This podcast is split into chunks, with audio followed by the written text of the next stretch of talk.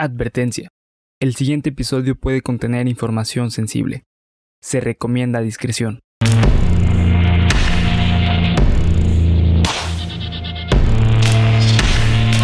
Cuéntamelo de nuevo.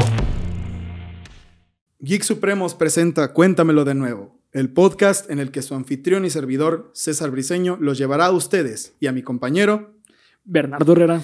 por un viaje a lo desconocido, lo absurdo, lo aterrador y lo increíble. Antes de esto dije a mi miembro. es que es mi miembro este güey. Somos miembros los dos, güey. Es mi chingón. ¿Cómo estás, Bernie? Todo bien, todo bien. ¿Y tú, carnal? Aquí andamos al 100. ¿Cómo estás, Ivette?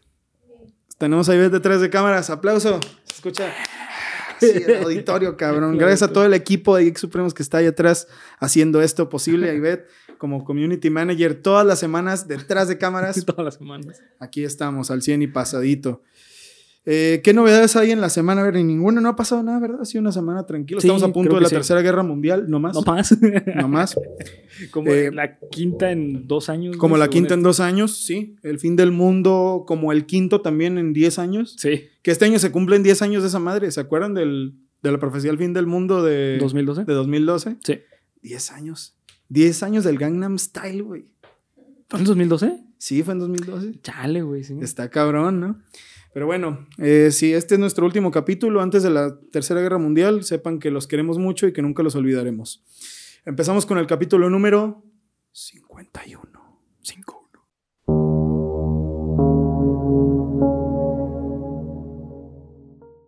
El episodio número 51 de tu podcast favorito de misterio está por empezar. Apaga la luz, sube el volumen y prepárate para aterrarte con... Cuéntamelo de de nuevo. A ver, Bernie, ya, ya vieron que el tema está potente. No sé cuánto vaya a durar esta madre, pero está denso. Yo creo que es el capítulo para el que más investigación he tenido que hacer. Órale, güey, ok. Porque dije, no puede ser que Bernie haya hecho más investigación que yo con O.J. Simpson. ¿De qué te iba a decir? ¿Es tú, Jay Simpson? Y dije, no, güey, le tengo que ganar. No, lo que pasa es que el caso está muy cabrón. Sí, el caso es- está muy denso. Y Bernie no me dejará mentir que en un caso con tanta información, Sí. la investigación es ardua. Sí. De cualquier manera, hago siempre, eh, como siempre, el llamado a que si alguna de estas cosas que estamos diciendo no cuadra o se les hace muy eh, por ahí que está volando, los comentarios siempre están abiertos para todo lo que ustedes quieran decir. ¿Qué tan peligroso puede llegar a ser para la humanidad en general saber de más? ¿Qué, Sí. pod- qué Ay, podría, ¿En dónde entra una persona que sabe mucho? ¿En un peligro para la humanidad o en un peligro para las élites? Yo creo que mejor dicho es para las élites, güey. ¿Crees? Sí, sí. Sí, totalmente, güey.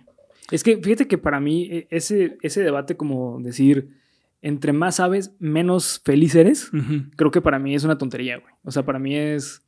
O sea, no, no creo que no se podría decir realmente eso, ¿sabes? O sea, creo que es... ¿Eres feliz o no? O sea, no por cuánto, cuánto sabes, güey. O sea, ¿tú crees que el conocimiento que puedas adquirir en la vida no influye en tu tanto felicidad. No, en tu felicidad, no. o en lo absoluto? No, para nada, güey. ¿Mm? Pero no, no se te hace que puedes saber cosas que te produzcan cierta felicidad. ¿O no Ah, no, crees que sí, puede llegar un momento en el que tengo un conocimiento tan amplio que esto me hace sentir bien, ¿no? Como de, ah, la madre, estoy, sé mucho. Sí, pero también puedes ser una persona que no sabe nada, güey, pero eres feliz. Ah, es cierto. ¿Sabes? es O cierto. sea, Entonces tú dirías que saber de más es peligroso nada más para las personas que quieren que no sepas. sí, para las élites. Ok, a veces no solo se trata de descubrir algo, lo que sea. ¡Ah! Ay, pinche pierna rota, ¿no? Que no solo se trata de descubrir algo más grande que la información clasificada que los gobiernos no quieren que veas. A veces se trata de descubrir o saber o presenciar algo, de llegar a un punto en el que tu propia existencia pueda ser cuestionada.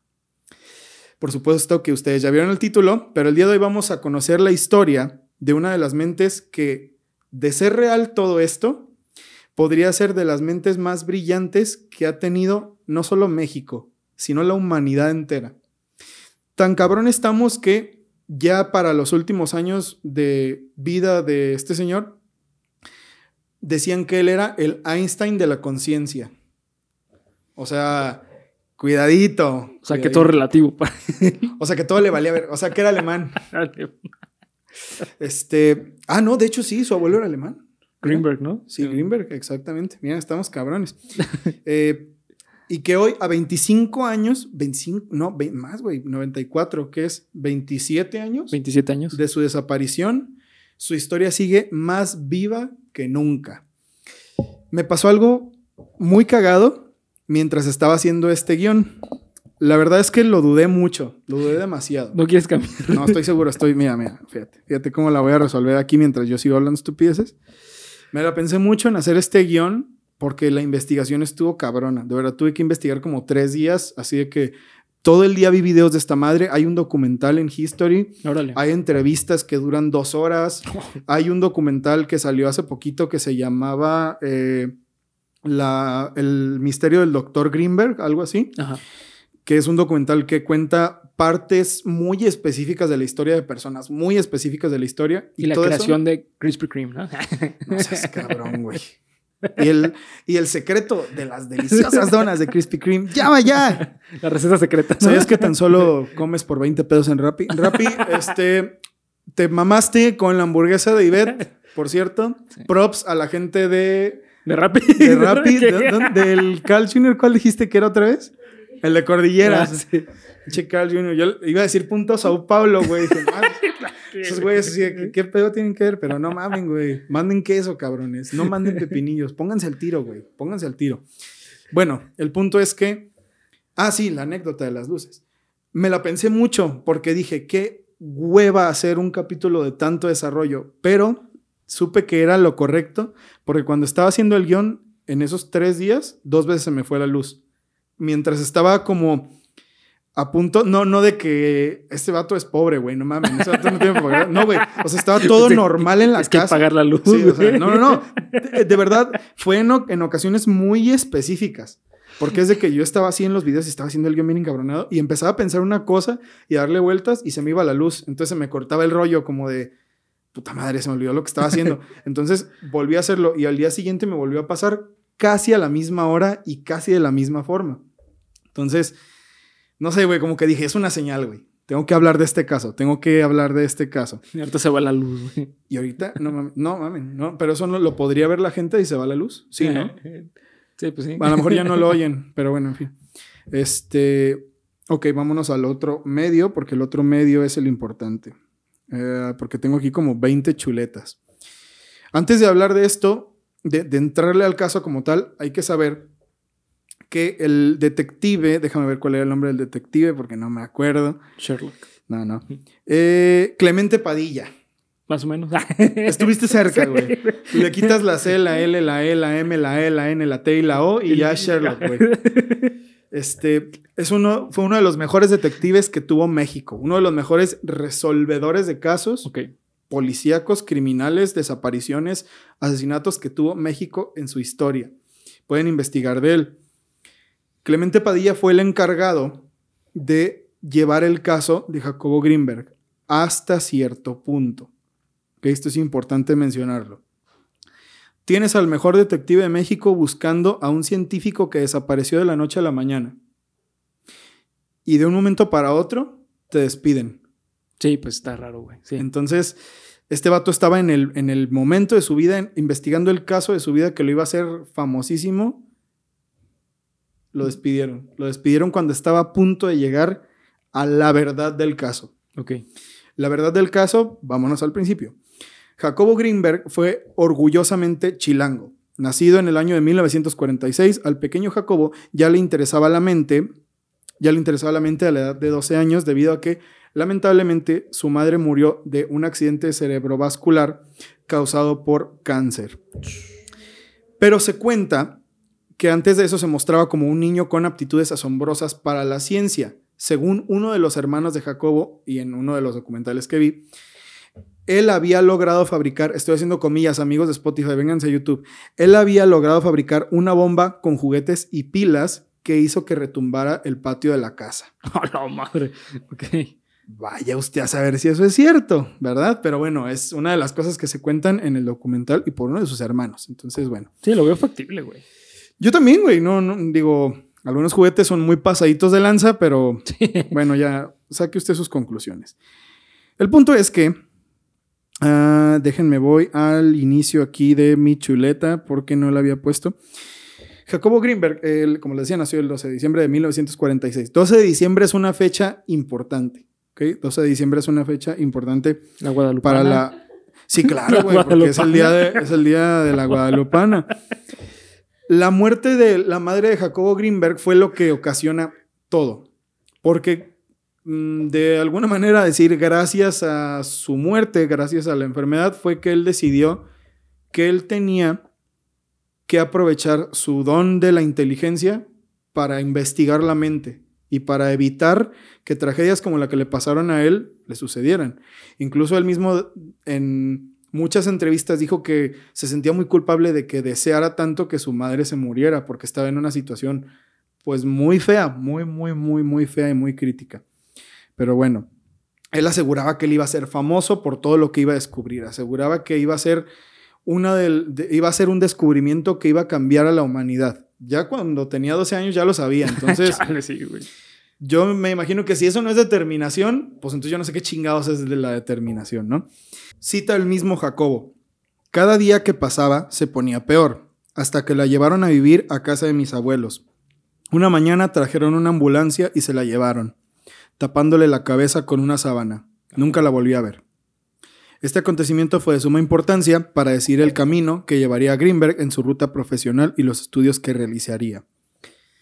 Entre el 63 y el 64 hizo un viaje a Israel cuando él tenía aproximadamente 16 años, 17 años. Eh, Es común en la comunidad judía, güey. Ok, Porque de hecho él, él estaba muy, muy relacionado. Él era criado como judío, de hecho. Sí, Cabe- es, es como parte de tu vida como judío, güey. Te mandan como unos meses a Israel, güey. Ok. Tras terminar sus estudios de preparatoria, viajó a Israel y pasó un tiempo en un kibutz. Sí. Allí conoce a Lisette, una muchacha de Cuernavaca, quien sería la- eh, su primera esposa luego de ingresar en la UNAM. Un kibutz eh, es una comuna agrícola israelí. Los kibbutz fueron esenciales para la creación del Estado israelí. Fueron fundados en un momento y en un lugar en el que la agricultura independiente no era práctica. Sus miembros se vieron forzados por la necesidad de desarrollar un tipo de vida comunal y estaban inspirados por su propia ideología eh, socialista. Eran comunidades agrícolas en las que se, jun- se juntaban los judíos que dieron pie al Estado de Israel. Sí. ¿no? Entonces, para, como dice Bernie, es tradicional para alguien que profesa la religión judía, en algún momento, sobre todo durante la juventud, viajar a Israel a estar en una de estas comunidades. Y no fue diferente. Y aquí es donde, bueno, según esta idea, Jacobo era una persona altamente, altamente científica a esa corta edad, porque el güey era un prodigio, mm, tenía una mente inexplicable, increíble, un conocimiento amplísimo. En su primer viaje a Israel, conoció a otra persona que un día le hizo, mm, le enseñó lo que le estaba pasando a él a través de un tablero de la Ouija. ¿Ok? Le contaba, no, es que el doctor a lo mejor me puede ayudar y que no sé qué. Humberto lo visitó, güey. No. No seas pendejo, güey. Saludos a ese güey si está viendo esto. El punto es que, a ver si me puede ayudar y no sé qué chingas. Bueno, no le decían el doctor, o sea, tenía 20 años. Le decían, bueno, a ver si me puede este, ayudar este güey, ¿no? Porque el vato es muy científico y la chingada. Entonces, la historia es que a su llegada conoció a esta persona que a través de un tablero de Ouija pudo invo- invocar a un espíritu que lo poseyó frente a él. O sea, el vato se quemó toda la película de un güey jugando con la Ouija y de pronto entrando así en un trance muy raro en el, cual- en el que el güey hablaba de diferente forma. Incluso el mismo Jacobo decía que el vato se iba, o sea, que se iba muy cabrón y que ellos notaban que no estaba bromeando y que no estaba actuando, porque se tensaba de una manera como muy dolorosa. Y que el vato regresaba y era como de, no mames, güey, no sé qué pasó, pero me duele cabroncísimo el hombro, ¿no? Y que los vatos sí, o sea, se ponían a pensar en eso. tengo un amigo que le pasó.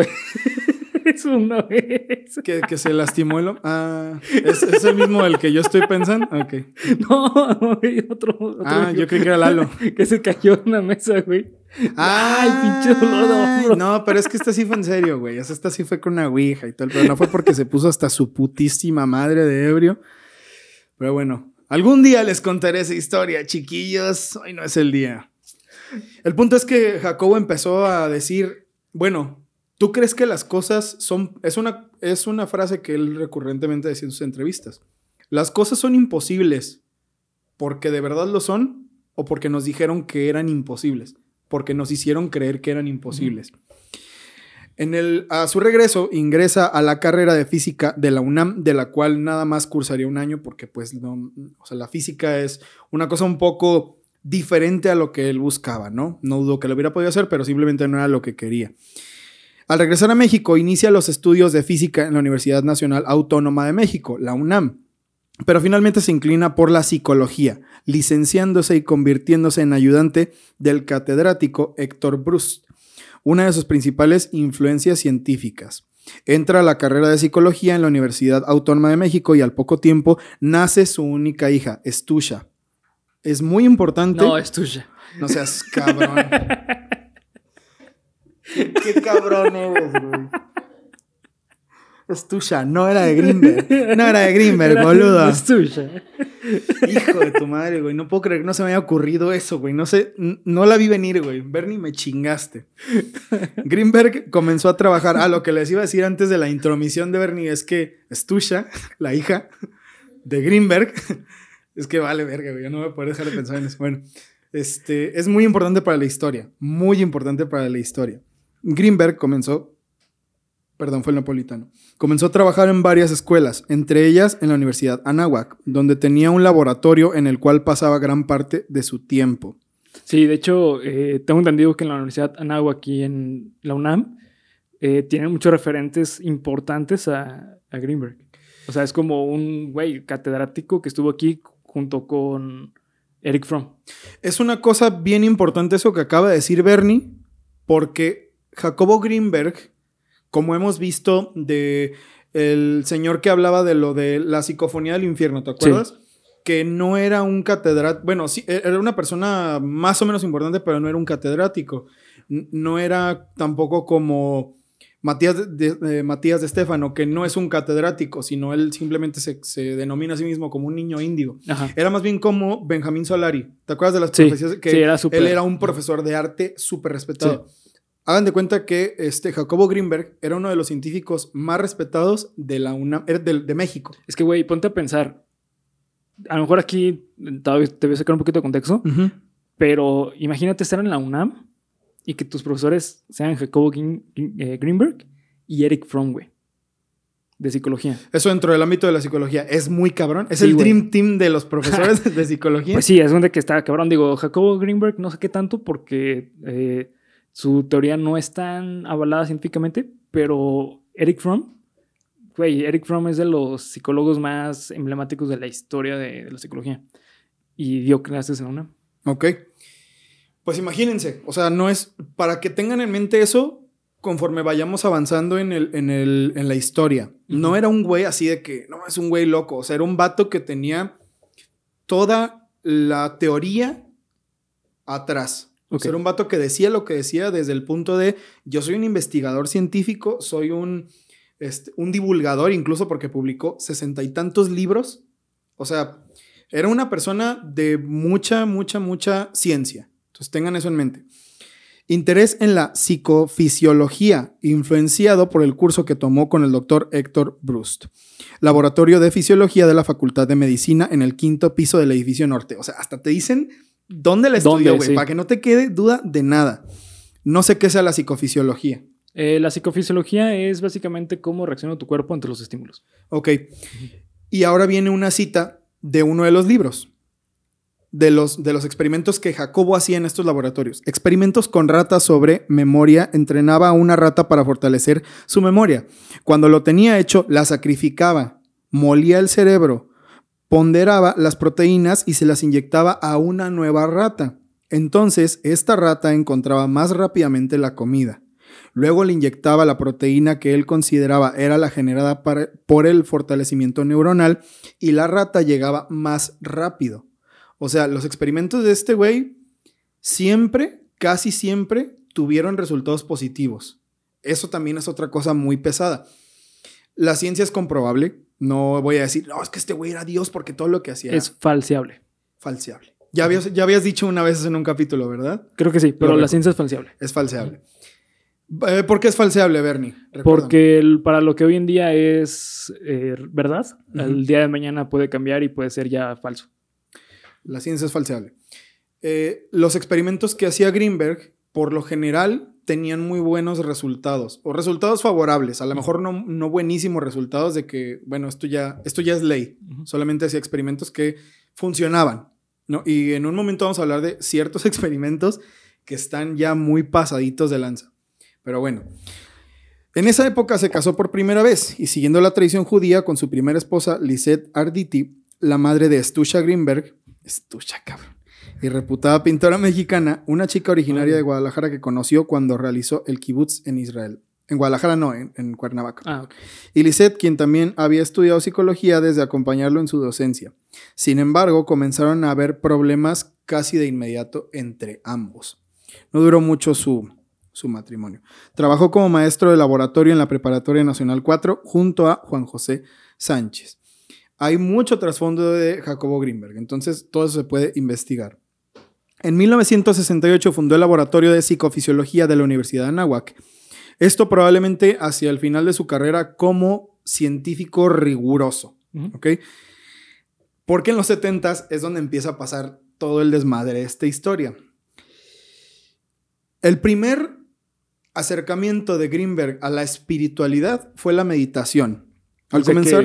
este, pensé que había sido eh, Clarence se me fue el chiste, perdón. Ah, vale madre, güey. se, veía que prometía porque desde que lo veo riéndose es como de... sí, a ver, ¿qué tienes para mí, cabrón? Al comenzar su actividad docente, Jacobo Greenberg inició el estudio de los correlativos electrofisiológicos de la experiencia del tiempo. ¿Qué? no, mames, no ni idea. Debido a que extrañaba a Pea, quien, er, quien, de quien se había separado su esposa.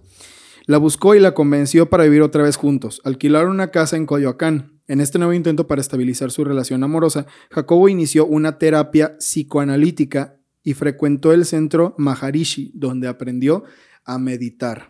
Este fue el primer acercamiento de Jacobo hacia la espiritualidad, por una ruptura amorosa. A partir de su separación, comienza a sentir la necesidad de buscarse a sí mismo. Comenzó experimentando con hongos gracias a un viaje donde conoció a María Sabina, a Santa Sabina. Foreshadowing. No se pierda. ¿Quién es María Sabina? María Sabina es una de las chamanas más influyentes que ha habido en la historia de la humanidad. Una de las mujeres de naturaleza más, más grandes, más sabias que ha habido en la historia. Okay. De que Santa Sabina, como se le decía, consultó a presidentes de, esta época, a artistas, a Jim Morrison, a eh, Janis Joplin, incluso se cree que a los Beatles, o sea, Órale, güey. Mucha gente muy cabrona. Vamos a tener un capítulo de María Sabina, no se preocupen. Empezó, y Jacobo Greenberg no era ajeno.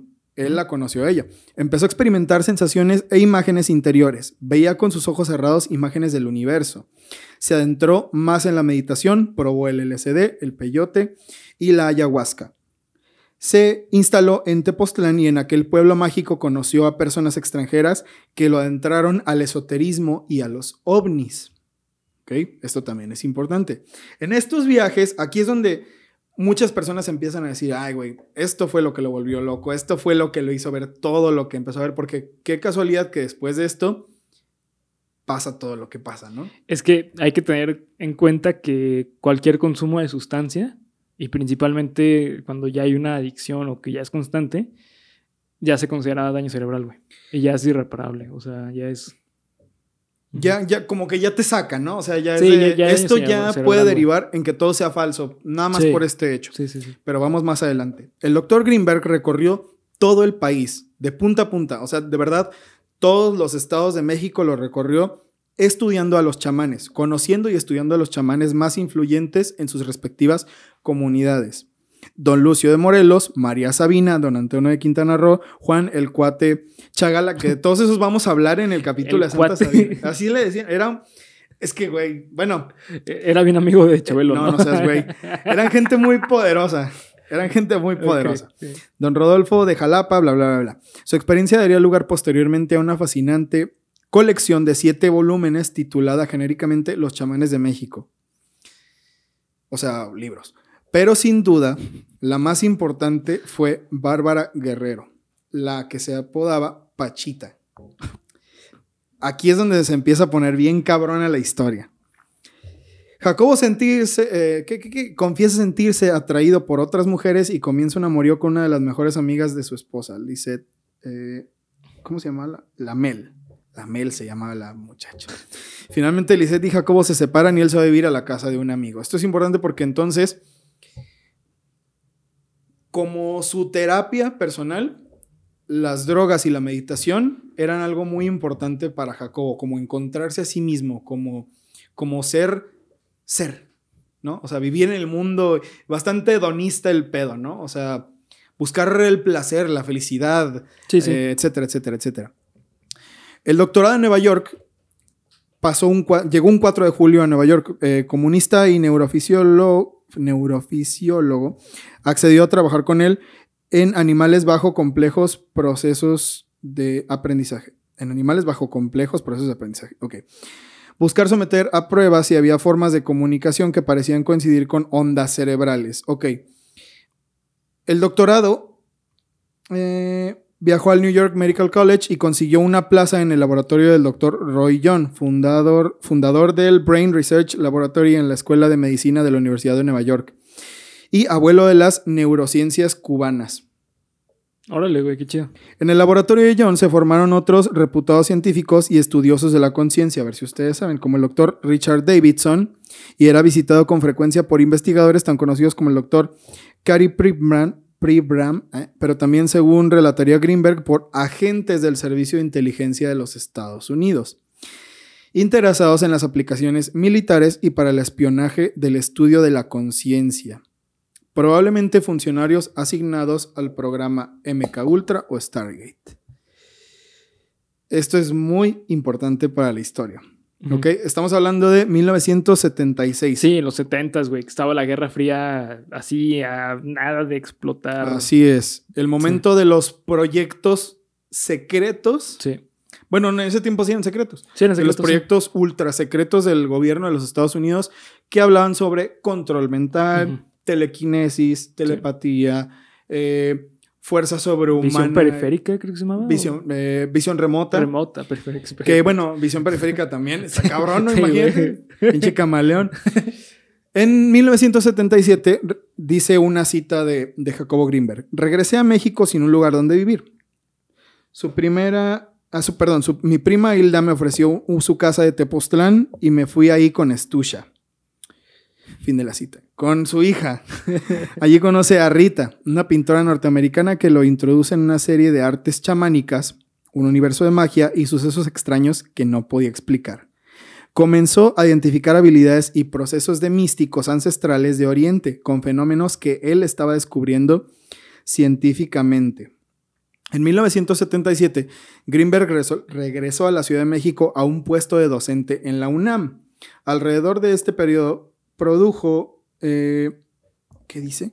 Algo de su trabajo más importante, puramente científico. Escribió y publicó varios volúmenes sobre la fisiología del aprendizaje y la memoria, uno subrayando nuevos directores en psicología fisiológica y uno sobre percepción visual.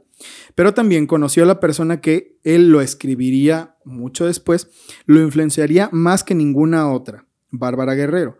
Una, fíjate lo que era esta señora, una ex cantante de cabaret y vendedora de billetes de lotería, que de niña había peleado junto con Pancho Villa en la curación de sus soldados a través de sus poderes místicos. Doña Pachita, como se le conocía. Ajá. Ella era curandera, Ok. ¿ok? Y vendía boletos. Y vendía boletos de lotería y en su juventud fue cantante de cabaret y peleó con Pancho Villa. No mames, qué vida tan perra, güey. ah, sí. Excepto por lo de los boletos. No, o sea, lo de Pancho Villa, güey. Pues, güey, qué perro, imagínate, así como de, bueno, ¿quieres un boleto de lotería y te cuento mi historia en la Revolución Mexicana, cabrón? No, yo me muero, güey. O sea, literal, si estoy en la Revolución me muero, me matan, Sí, ¿no? güey. Y aquí dice, güey. ok, Greenberg conoció a esta excepcional mujer en los jardines del Palacio Presidencial. Aquí es donde se empieza a poner medio turbio el pedo, güey. Así que vamos ya entrando en materia. Llevamos un chingo de capítulo, güey. No vamos ni a la mitad del tema. Sabrán Sí, disculparme. dale, dale, dale. Este, ay, güey, no, Google Chrome. Greenberg conoció a esta excepcional mujer en los jardines del Palacio Presidencial durante el sexenio del presidente mexicano, claro, José López Portillo. Su influyente hermana, Margarita López Portillo, estaba muy interesada en la meditación y la acupuntura y fue responsable de presentar a Greenberg a la sorprendente curandera Pachita, muy respetada y curandera personal del presidente López Portillo. O sea, no estamos hablando de que eran unos güeyes así de dinero. O sea, era la familia presidencial los que estaban en contacto muy estrecho con la curandera y con el doctor Greenberg. O Sí, sea, eh, Lo- Lo- estaba López fuerte. Portillo estaba muy metido en la. en todo el mundo esotérico, esotérico, espiritual. espiritual, ¿no? Margarita estaba muy interesada en la propuesta de Greenberg de la creación del Instituto Nacional para el Estudio de la Conciencia. No sé si sigue existiendo, pero sí se fundó. El IN- INEC se llama. A cambio de darle apoyo económico, le pidió le enseñara lo que sabía sobre la meditación. Entonces Greenberg, esto es una cita textual de su libro Los chamanes de México. Entonces Greenberg conoció a una joven que sería muy importante para su obra. Ella era sobrina del presidente, José López Portillo. Se hicieron amigos y él le contó su... Esto es de su autobiografía, perdón. Se hicieron amigos y él le contó su intención de fundar un instituto especializado en el estudio de la conciencia. La chica se ofreció a ayudarlo y le consiguió una audiencia con su tía Margarita López Portillo, la mujer más influyente del país, con quien el científico congenió y empezaron a frecuentarse. Una tarde de sobremesa llegó a la residencia de los Pinos una humilde mujer. Entró a la sala palaciega, no sé qué significa eso, cuando en el denso follaje los pájaros cantaban intensamente al unísono. Era Pachita, la famosa curandera. Ah, pensé que era este, Blancanieves, güey. No. no, pero es que eso es lo que se cuenta, que cuando Pachita entró, Ajá. los pájaros empezaron a cantar como saludándola. Ve, tú vas a ver, güey. Sí, güey. Ve, tú vas a ver. Quien simpatizó de inmediato con el joven Jacobo, que ya no era tan joven en ese entonces, y lo invitó a visitarla. Así empezó una relación que produjo uno de los libros más importantes de Jacobo y de la crónica mexicana, Los chamanes en México. Eh, Greenberg res- regresa a México con un doctorado y una tesis, correlativos electrofisiológicos de la comunicación humana, y un contrato del Consejo Nacional de Ciencia ver, y a ver, Tecnología. otra vez el nombre de la tesis, güey. Correlativos electrofisiológicos Sí. de la comunicación humana. El tema está de huevos, ¿eh, güey? Está... Está- eh, es, es una cosa, la tesis está publicada. Ok. Todo esto, todo esto que les estoy diciendo lo pueden leer, Ok, lo pueden buscar en internet. Porque fíjate que en, en estudios científicos se ha encontrado que lo mejor que le pasó al ser humano es el lenguaje. Ok. O sea, el lenguaje, a partir de que existe el lenguaje, existe la sociedad, para que te des una idea. O sea, en el momento en el que una persona pudo insultar a una persona en lugar de golpearlo, es, es el momento en el que empezó la sociedad. Ok. Entonces, el- eh, uno de los procesos más importantes o el, el más complejo en el cuerpo humano es el lenguaje, güey. La comunicación. Entonces imagínate toda esta madre, ¿no? Sí, no, está cabrón, güey. Porque además está muy chido. es un, tenía un contrato del Consejo Nacional de Ciencia y Tecnología, la CONACIT, que aquí en México es la institución más cabrona de ciencia y tecnología Sí. a nivel nacional. Entonces, este güey... Es era- la que beca a los estudiantes. Es ¿no? la que beca a los estudiantes, exactamente. Cuando hay un proyecto de robótica, de Sí. matemáticas, de... eh, a los estudiantes que... ¿Qué traes, güey? es que aquí hay una anécdota con el Ali, güey. Uy, cabrón, a ver, a ver. Una vez, güey, fuimos a, a la FIL. Ajá. Y ya ves que está el cubículo de la Conacit. Sí. Chalito, muy pendejo. Entramos al cubículo y se para y huele a pobreza. y unos güeyes comprando unos libros nos voltean a ver y no nos dejaron de ver durante todo el tiempo. Ah, qué putos, güey. Que estás un idiota. güey. Pinche Ali, güey. Te pasas de verga a veces, pero la neta sí te quiero, cabrón. Saludos. Aunque la neta sí tienes razón, ¿eh? No voy a decir que no. Pero bueno, el punto es que el doctor Greenberg tenía apoyo de la UNAM, así ciego, de la CONACIT y del gobierno mexicano, o sea, de las más altas esferas del gobierno mexicano. Es muy importante aclarar esto porque de verdad no era un güey cualquiera. Sí, estaba era bien una ubicado. persona con una reputación alta. Sí. Porque tu reputación son las primeras seis letras de esa palabra. Eh, monta su laboratorio el 23 de Fisiología en la Facultad de Psicología de la UNAM e inicia una de sus investigaciones más longevas y fascinantes del estudio científico del chamanismo mexicano. ¿Ok? Aquí pasan dos cosas importantes. Importantes, ¿eh? Importantes. Es que son dos cosas importantes. Decidió. eh, ok, va. Lo primero que pasó fue que hubo una tensión con la hermana, con la, ¿qué les dije? Sí, con la hermana de López Portillo. Sí, Margarita. En una de las sesiones con el, con, ah, ok, bueno, es que esta es una cosa que, para empezar, la voy a empezar a mencionar, entonces tengo que contar esto. Una de las cosas por las que Pachita es tan importante, escuchen esto, esta es una historia de locos. Fue porque Pachita aseguraba que tenía el don de hacer cirugía Ah, psíquica. sí. Eh, eh, Eso ya se comprobó, güey, que fue una. eh, una. ¿Cómo se dice? Una estafa cabroncísima por su parte, güey. Ok. Porque ella decía que podía curar cáncer con las manos, hacer cirugías. Hay muchísimos casos de, personas que fueron con ella, güey. Les cobró una dinerada y terminaron muertos. Yo creo que los Por- hijos, porque su- se supone No, no de ella, ¿eh, que, güey, de- de Pechita. bueno, lo que se cuenta es que ella no cobraba nada, porque ahí les va. Cuando ella hacía estos, estos procesos, decía que la poseía el hermanito. Sí. Y el hermanito no es nada más ni nada menos que el espíritu del emperador Cuauhtémoc, el último emperador azteca, El que le quemaron los pies. al que le quemaban los Sí. pies, sí, exactamente. De hecho, había dos Cuauhtémoc. ¿dos? Sí, güey. Al, que al importante, el que quemaron los pies y un güey que era el barrendero. Y un güey que era futbolista, Era que tenía una pinche jorobote. que ahora es alcalde de Cuernavaca. ¿eh? Este, bueno, del chingón, del, del que, Sí, sí, sí. del que figuró, no del otro, el barrendero. que la verga.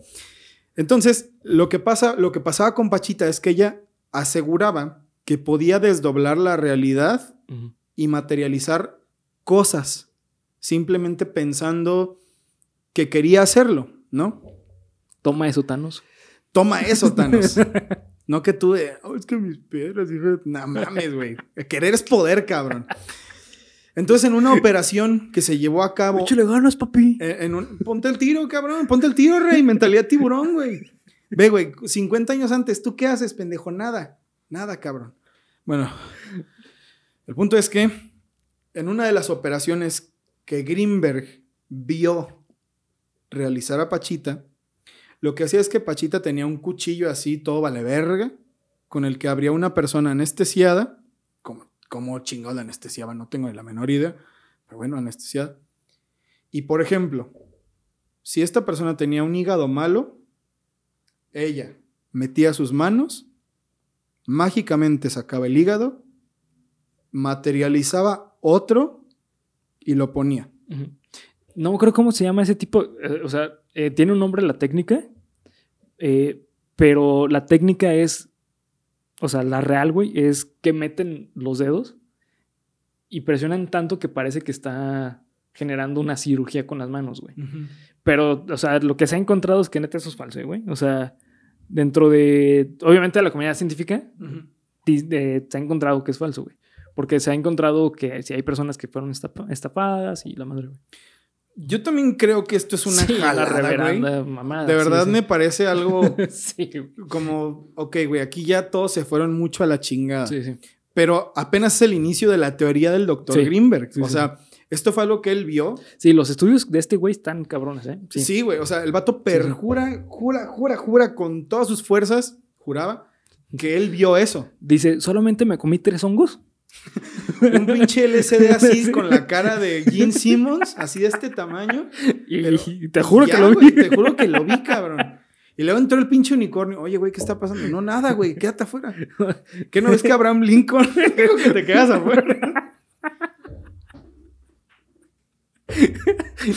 Vas a hacer enojar a John Cena. Sí, güey. 30 años antes, ¿no, güey? De su aparición. Así de cabrón estaba el pedo, güey. Así de cabrón estaba el pedo. El punto es, güey, que el doctor Greenberg vio con sus propios ojos cómo Pachita materializaba órganos en el aire y los cambiaba. Cómo materializaba vértebras y paraba gente que no podía ¿Qué caminar. otras cosas? O sea, ¿qué, güey? no, continúa, güey. No, puta madre, me la perdí, güey. Maldita sea. Ah, vale, madre. Explíquenme, güey. Bueno, pónganlo en los comentarios, güey. Si ustedes entendieron lo que Bernie dijo, pónganlo en los comentarios porque yo ando en la pendeja. Ese es el misterio de Pachita. Eso tenía tan, tan enloquecido este güey que gracias a eso volcó todos sus esfuerzos en estudiar a los chamanes y su técnica y que él se empezó a meter más y más y más. Eh, Margarita había sido amenazada desde la presidencia por tener tratos con el doctor Greenberg. Ya no querían que siguiera Jacobo trabajando con ella y que si lo hacía, alguno de los dos moriría. Jacobo lo tomó sin importancia, pero el hermanito le insistía en la seriedad del aviso. O sea, Cuauhtémoc. Sí. Es que sí suena bien cabrón, Sí, ¿verdad, el güey? hermanito, güey. Es decir, John F. Kennedy. sí. Y así comenzaron en la universidad los rumores sobre su persona y su seriedad como investigador. Algo que no tenía sentido ya que esto de, la, de que él conocía a Pachita y eso no se sabía, por lo que se cree que los mismos eh, altos mandos empezaron a difundir que él era un fraude y así, etcétera, etcétera. Que él este, estaba hablando de chamanes y de cosas así. Entonces empezaron ellos mismos a chingarlo Simón. decidió comprarse un terreno en el bosque, eh, en el bosque, cercano a la Ciudad de México. Ahí con sus ahorros construyó una cabaña, la cual habitó por un año, hasta que su padre le heredó un departamento en la Condesa. Vámonos de la pobreza, güey. Mira tu pinche cabaña, la de arriba de un chingazo. Así en este departamento, cargado con las sombras de los antepasados, lo empezaron a rodear con su energía. No se sentía tan contento como en la soledad y eh, rodeado de la naturaleza. Y entonces un día decidió absorber la contaminación de la ciudad por medio de meditación y ejercicios de respiración. Se percató que en la calle donde se, donde se ubicaba su edificio y en manzanas a su alrededor, el smog había desaparecido. En la Ciudad de México. güey. Sí, güey. Le comunicó a la Secretaría de Ecología, ofreciendo su técnica, pero lo miraron extrañamente y lo rechazaron de inmediato. O sea, básicamente y en palabras simples, este güey un día dijo, voy a hacer que desaparezca la contaminación, materializando eso gracias a mi meditación y a mis ejercicios de respiración. Vio que lo logró y le habló a la... Oye, güey, no mames, puedo hacer esto, No cabrón. mames. Y los de la secretaría, sí, güey, déjalo escribir en mi máquina de escribir. No, qué interesante, ¿no? señor. Entonces, puras. Bueno, güey, ya está, está cabrón. Ahora bien, antes de lo más cabrón de esto, voy a leerles lo que pasó con Pachita. El día que conoció a Margarita Pachita, esto ya se los platiqué, bla, bla, bla. Así es que se hablaba Pachita. Es que estoy hablando como chamán. Como chamán. Eh, aquí, ruptura con Pachita. Cuando Jacobo terminó su libro, el de chamanes en México, se lo llevó a Pachita y días más tarde recibe una llamada de la presidencia de la República solicitándole su presencia en el despacho de Margarita López Portillo, en cuyo escritorio Greenberg encontró su libro. La hermana del presidente le solicita no mencionar en su libro que había conocido a Pachita en Los Pinos, pues Jacobo registra la relación estrecha entre la curandera y la casa del mayor poder. Claro, como debería de ser. Donde con frecuencia era llamado a operar en presencia de Margarita y varios generales del Estado. Escribe Jacobo que después de esta entrevista eh, que mantuvo en Los Pinos, llega, llegó al lado de Pachita, pero su lugar en la mesa de operaciones ya estaba ocupado por otra persona. Pachita le confiesa que ha recibido amenazas de muerte desde la presidencia. Le dijeron que debía despedir a Greenberg. De lo contrario, alguno de los dos moriría. Jacobo abandonó la casa de la curandera y nunca la volvió a ver. Dos meses después, Pachita murió a la edad de 79 años. Mm, está raro eso, la neta, pero bueno, en fin. ¿Murió o la murieron? Eh, Eso es lo que no se sabe, la neta, porque lo que se cuenta en los libros y todo eso es que Pachita, pues era una mujer de esas abuelitas y cabronas mexicanas, ¿no? De esas que sí, cargan ollas así a la chingada. En sus sus- 90 años, güey. Sí, güey, o sea, ustedes saben de lo que hablo. Entonces, que haya muerto de un día para otro es como que raro. Bueno, eh, aquí había una cosa que quería platicarles bien, cabrón. Ruptura con Pachita. Ok. El libro de las manifestaciones del ser, Pachita, fue uno de los libros que publicó el doctor Greenberg. Esto en el 88, no, pero me, me salté una cosa bien importante. En el 78, 77, 78, 79, Greenberg postula la teoría sintérgica. ¿Ok? Ok. Este es el descubrimiento más grande, descubrimiento muy entre comillas, de Greenberg. Era la teoría en la que más años pasó trabajando. La teoría sintérgica de síntesis, energía. ¿Ok? Ok. A muy grandes rasgos, güey, porque o sea, la verdad... generar energía. Exactamente. Una, una, una síntesis, una, un proceso, proceso, un proceso de la energía. Es a muy grandes rasgos porque de verdad que esta teoría es enorme. Hay un postulado en una, en un, en un journal, en un diario de, de ciencias. En un paper se llama. O sea, en- es un, que es un medio, Artículo. es, es un artículo de un medio de ciencia eh, como muy concretado donde está publicada esta teoría. Entonces, vuelvo a lo mismo, no es una cosa que publicó hacia lo pendejo y la pegó en, en, un, en una parada de camión. O sea, de verdad, Sí, se bueno. la- alguien la leyó y entre un grupo de investigadores dijeron, sí, güey, esto hay que publicarlo. La pueden leer, Teoría Sintérgica del doctor Jacobo Greenberg. A muy grandes rasgos y en una forma bastante fácil de tratar de explicarlo, la teoría sintérgica establece que el ser humano percibe la realidad como información. Sí, sí lo he escuchado. Es decir, todo lo que está pasando ahora, todo lo que ustedes que están viendo en su celular, en su computadora, en su tele, lo que sea, todo lo que está a su alrededor, el cuarto en el que esté, en la oficina, lo que sea, es información. Y sí, no están, de hecho no están, en lo- está en lo correcto, güey. Es Son información. es información organizada de cierta forma que nosotros, seres conscientes, porque la conciencia es una parte muy importante, somos capaces de procesar para interpretarla como la interpretamos. Es decir, por ejemplo, mi celular es un pedazo de información, ¿verdad? Que tiene el universo y yo al ser un ser consciente lo puedo lo interpreto como esto es un celular. Sí, sí. ¿De, de acuerdo? Es tiene mucho sentido. Tiene Sí, muchísimo sentido. Eh, simplemente, güey, hace rato hablaba sobre psicofísica. La psicofísica dice eso, o sea, la psicofísica te maneja que el cerebro obtiene información, la procesa y le da un significado. Es eso, güey. De acuerdo. La teoría sintérgica añade que hay ciertas formas de lograr modificar esa información que nosotros percibimos para crear cosas, como hacía Pachita. ¿De acuerdo? Tenemos la idea de que podemos desdoblar el espacio, la realidad, lo que nosotros percibimos, la información, para crear un objeto, una cosa, un ente, lo que sea, de esa información. Y hay gente que, que es más propensa a hacerlo que otras. Por todo lo que hemos dicho, ahora tiene, a mi parecer, cierto sentido para mí. Como de, bueno, puede que haya alguien que sí sea capaz de modificar esa información que nosotros percibimos para un fin, para crear algo. Sí, sí.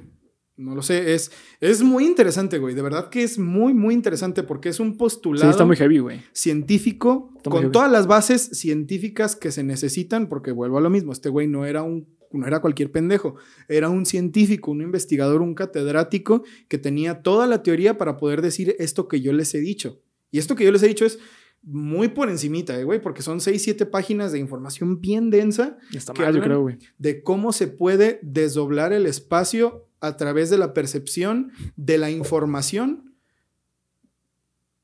Está muy heavy, güey. Solo con tres hongos. Un LCD con la cara del vallano, Así el que te- de esos que te venden en la lupita, ¿sí sabes? Pero bueno, el punto aquí es que, déjame ver si estoy grabando porque le metí un madrazo a esa madre y déjame ver si seguimos en línea. Sí, güey. Sí, seguimos en línea. Claro que seguimos en línea.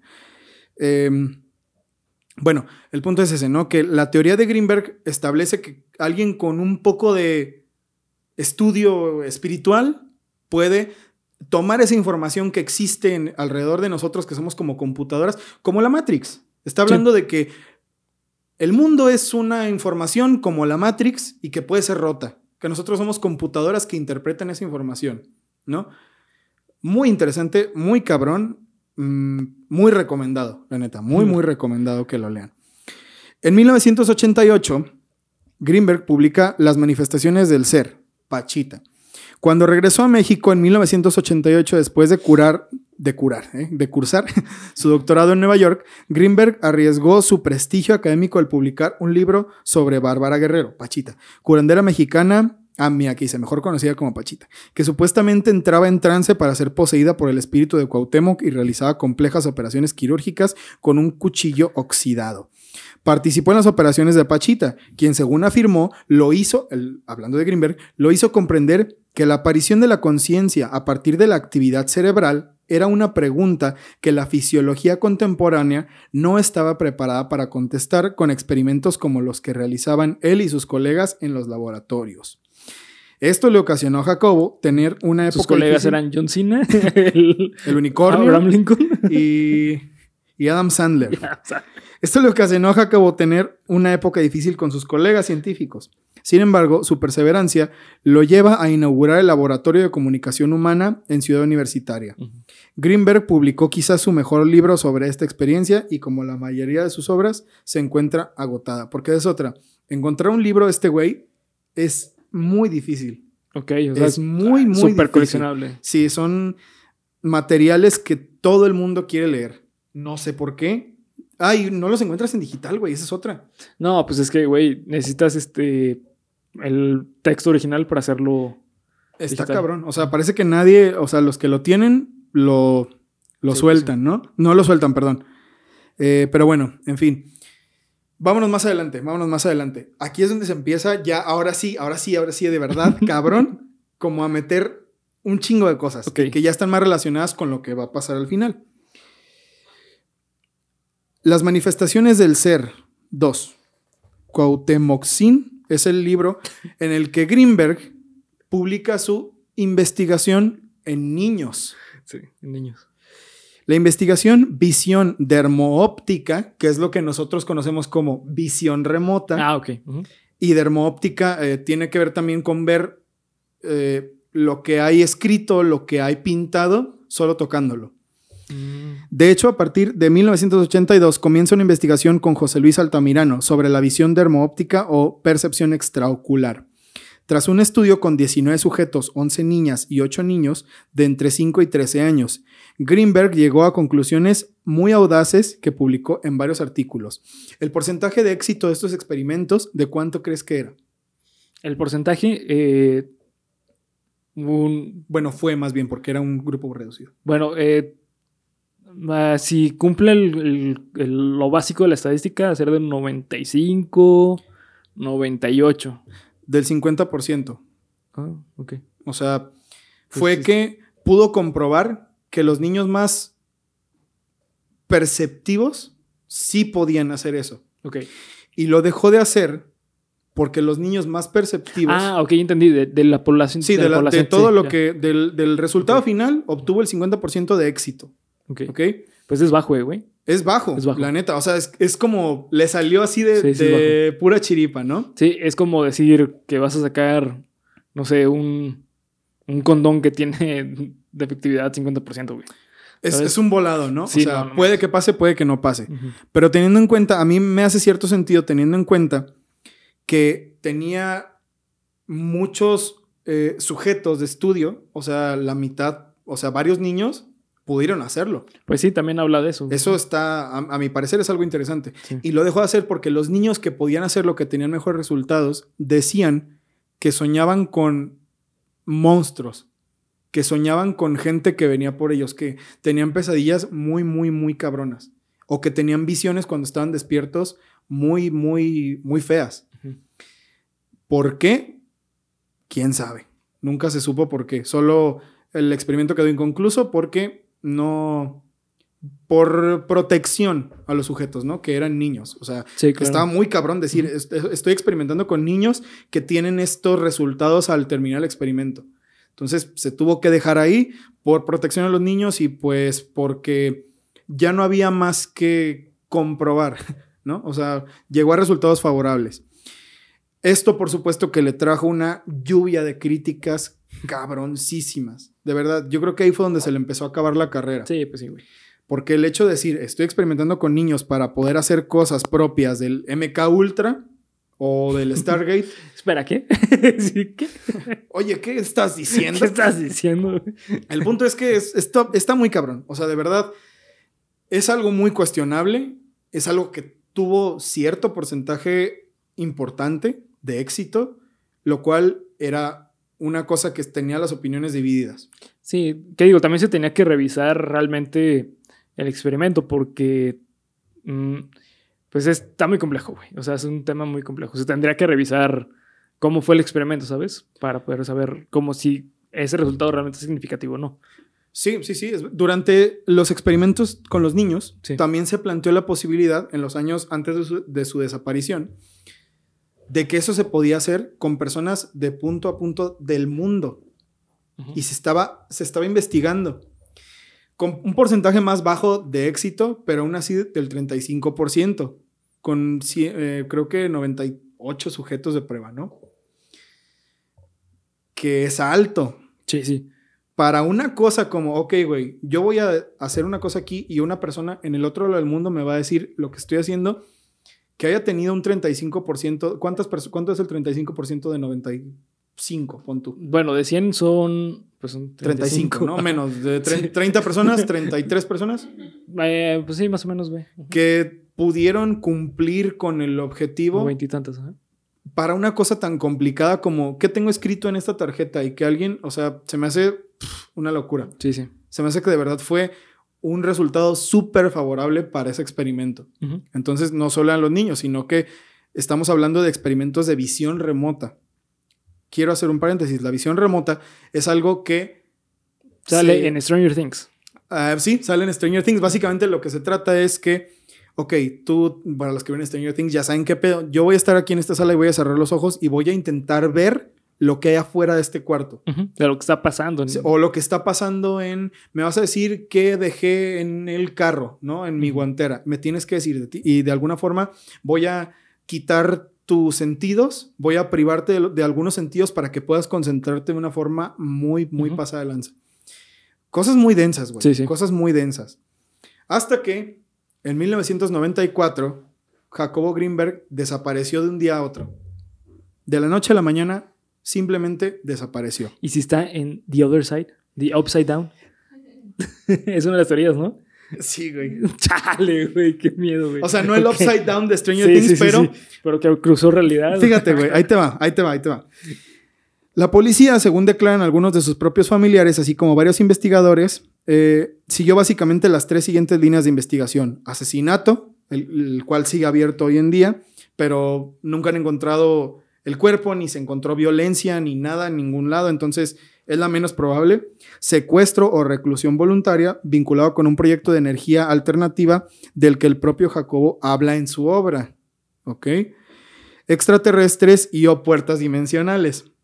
El propio Jacobo también habla sobre el tema en más de uno de sus libros. Dice, tenía previsto un viaje a Nepal el 14 de diciembre para ultimar los experimentos de telepatía a larga distancia entre el laboratorio de la UNAM y el Instituto Vivekananda Kendra en Nepal. Queríamos estudiar el potencial, comillas, transferido a distancia que coordinaba ese experimento con Greenberg y comprobar la no localidad. La metodología sería igual a la que usábamos en la UNAM, pero los sujetos estaban en dos países diferentes. Pensábamos sincronizar los registros. Fantástico proyecto. Para aquel entonces en que no había iPhone. Era todo un reto y parecía ciencia ficción. Lo más increíble es que estaba dando resultados. Madres, ok. ¿Cuándo les dije que era el cumpleaños de Jacobo Greenberg? ¿Cuándo había nacido? Cuando nació la Guadalupana. Ah, el 12 de- exactamente, cabrón, el 12 de diciembre. Para el 12 de diciembre, su familia le tenía planeada una fiesta sorpresa, ¿ok? A la que nunca llegó. Dos días después, el 14, cuando tenía su viaje planeado y que tampoco llegó a Nepal, fue cuando se encendieron las alarmas, ¿no? Jacobo Greenberg había desaparecido de la faz de la Tierra. De verdad, no se tenía ni idea de en dónde había podido estar. Y se barajaron muchas posibilidades. Se creyó que simplemente se había ido o que lo habían matado o algo así. Como nadie encontró violencia en ningún lado, fue lo primero que se descartó. Ok, este güey no lo asesinaron, ¿no? Ok, no lo, no lo desaparecieron de esa forma. Este güey está en algún lado escondido. Pero a la gente le parecía muy raro que Stusha, siendo una quinceañera, veinteañera en este momento, simplemente lo hubiera dejado siendo su única hija. Era lo único que tenía en la vida. Yo no entiendo eso, pero me imagino que un padre que solo tiene a su hija, Ajá. no creo que la abandone por dedicarse a un proyecto, a no ser Ajá. que tenga una pistola en la cabeza, ¿no? Bueno, sí, claro, sí, sí. ¿Sabes qué? Te vas a dedicar a esta madre sí. y vas a dedicarte a esta madre y es lo que vas a hacer. ¿no? Entonces, esa es una de las teorías. En una de las, eh, bueno, Stusha tenía una, una banda que se llamaba Cielo y Tierra. De, de hecho, Stusha es una cantante que hoy en día tiene su proyecto, que se llama Stusha. Y hay un video en el que está cantando con Café Tacuba en el Auditorio Nacional. Órale, güey. O sea, no es tampoco cualquier artista. E- Es una persona que a lo mejor no es súper conocida, pero que tiene, No, güey, pero estás hablando de Café Tacuba. tiene, o sea, no tiene es- sí, sí. mucha influencia, ¿no? Sí, sí. Y en un programa de televisión, cuando pasó todo esto, ella empezó a pedir que por favor, si alguien sabía del paradero de su papá, se comunicaran con ella o con la policía y pusieron los números. El detective, ay, ¿cómo les dije que se llama el pinche detective? Siempre se me olvida. A ver, examen. No, ¿Cómo pues, se llama el ve detective? el nombre, güey. No, no, no le- Clemente Padilla. Eso. Eh, dijo que eso fue una muy mala idea porque pues iban a llegar puras llamadas de broma y cosas que no funcionaban y así Sí. fue. Pero entre todas las llamadas hubo una, hubo una llamada que le dijo una cosa bien específica. Le dijo, sí, yo vi al doctor Jacobo junto a su esposa, la otra esposa, que vamos a hablar ahorita de ella rápido porque ya llevamos como hora 10, este, siendo abordado por hombres de negro y todos subidos a una limusina. ¿En dónde crees, güey? No, no sé dónde, güey. En Colorado. ¿Colorado? Órale. ¿Qué güey. hay en Colorado? El área 51. ¿Es Colorado? ¿No es Nevada? Ay, sí, es cierto, güey. Qué pendejo, la cagué. Bueno, pero están cerca, güey. Están cerca. Sí, están cerca. No están por ahí, Güey, Es una, zona, es una zona extraterrestre. Sí, ¿no? Hay una zona para. Hay un túnel, hay un túnel que conecta los dos estados. Bueno, el punto es que es una zona extraterrestrial, ¿no? Todo ese, pedo- ese pedazo de ahí. le- Es la zona en donde se hacen pruebas militares. Sí, sí. como hay mucho desierto, es donde se hacen pruebas atómicas, donde se hacen este, investigaciones de aviones, etcétera, etcétera, etcétera, etcétera. Y ese fue el último lugar en el que se le vio a Jacobo Greenberg, siendo abordado por los famosos hombres de negro y llevado a un lugar del que nunca más se volvió a saber. Según esto, cuando el detective Padilla dijo esto a la, a la- al público, todos dijeron, no, güey, estás loco. La neta, tú ya estás encubriendo a este güey. Tú sí. Incluso los, los familiares, algunos de los familiares de, de Jacobo también dijeron, no, la neta es que tú le estás faltando al respeto a mi familiar. Sí, Estás claro. diciendo que se lo llevaron para proyectos secretos y madres que no son Sí, ciertas. pudo haber sido asesinado. por- Sí, sí, sí, exacto. Sí, Pero cuando se desclasificaron los documentos de Stargate de MK Ultra en 2017, Salía el nombre el de- nombre de Greenberg aparece muchas veces. Sí. Entonces, Clemente Padilla escuchó bien y supo bien y sabía y tenía razón de lo que le habían dicho. Algo tienen que ver los proyectos secretos con Jacobo Greenberg. Madre, y cuando hizo su doctorado, les dije que habían ido los, Sí. los militares a hablar con los, con los investigadores Ajá. y con él, por ende. Entonces, lo que se cree, la teoría de conspiración más cabrona es que Jacobo fue reclutado por los hombres de negro para desarrollar armas, métodos de control mental con lo que él sabía. Pues sí. Está muy cabrón, está muy cabrón. Su última esposa, Teresa, se cree que era una agente encubierta de la CIA. A la madre. Ese se me hace muy Porque, exagerado. fíjate, a ver. ajá. antes de que desapareciera el 9 de diciembre, un día, bueno, sí, un día después de que él fuera visto por última vez, cobró un cheque de la distribuidora de libros por mil pesos. El, día, el 10 de diciembre le dijo al guardia de su casa eh, que no se presentara a trabajar, diciendo que su esposo había volado a Guadalajara. No tenía por qué.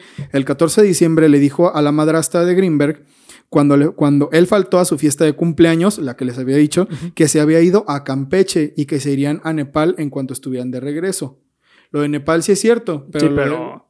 O sea, es como inventando, sí, me voy a ir a cualquier lugar. En Nochebuena de ese año se apareció en la casa de Morelos, en otra de las casas de Greenberg, con una mujer rubia extranjera. Se fue con su perro, utensilios de cocina, ropa y una mesa. Un vigilante del departamento de la pareja en la Ciudad de México dice que Tere se mudó el 29 de diciembre. Se fue a Atlantis, güey. ¿Por qué, güey? Una mujer rubia. ah, no mames, güey. A la perra, güey. Y así es como Disney compró la historia de Greenberg Greenberg. y sacó cambió. Atlantis, güey. No mames, ahora todo tiene sentido, cabrón. Es que el otro día la vimos. Entonces. Viernes de Tropo de Atlantis. Viernes de Tropo de Atlantis. Película chingoncísima. Este, bueno, el punto es que como una mudanza, como un cambio de casa, sabes que aquí ya nos vamos a ir y nadie entendía nada. Entonces, ¿qué fue lo que le pasó a Jacobo Greenberg? Hoy todavía no se sabe. Y hace poquito, esto es una cosa que es reciente, tiene como un mes o dos meses, porque ya no la vi en ningún video de los que vi para hacer este guion. El hermano, el medio hermano de Jacobo Greenberg, no sé si le suena el nombre de Ari Telch. Es un actor mexicano, actor de teatro mexicano, Órale. que era, es medio hermano de, de Greenberg. Y en una entrevista que le hacen, él dice, eh, bueno, ¿cómo te sientes de que han pasado 25 veintitantos años de la desaparición de tu hermano? Dice, no, pues yo a Jacobo lo quería mucho y no sé qué, bla, bla. ¿Y qué crees que le pasó? Y dice Ari Telch, no, pues no sé. Yo creo que o trascendió o los gringos se lo llevaron. o sea, y lo dice como con una, como de, bueno, como con una, ser- una serenidad muy true. Así como que, pues, ya, pues sí. Pues sí, o sea, eso, eso fue lo que pasó, ¿qué te digo? Entonces, no se sabe, no se sabe qué fue lo que le pasó y su propio, o sea, una persona que era tan cercana a él como su medio hermano, que Sí, eran- pues sí. o sea, era su Sí, familia, familia. que puede decir, ¿sabes qué? Pues o trascendió O lo, o, lo trascendieron. Lo. Entonces, que esté en el upside down es una de las teorías.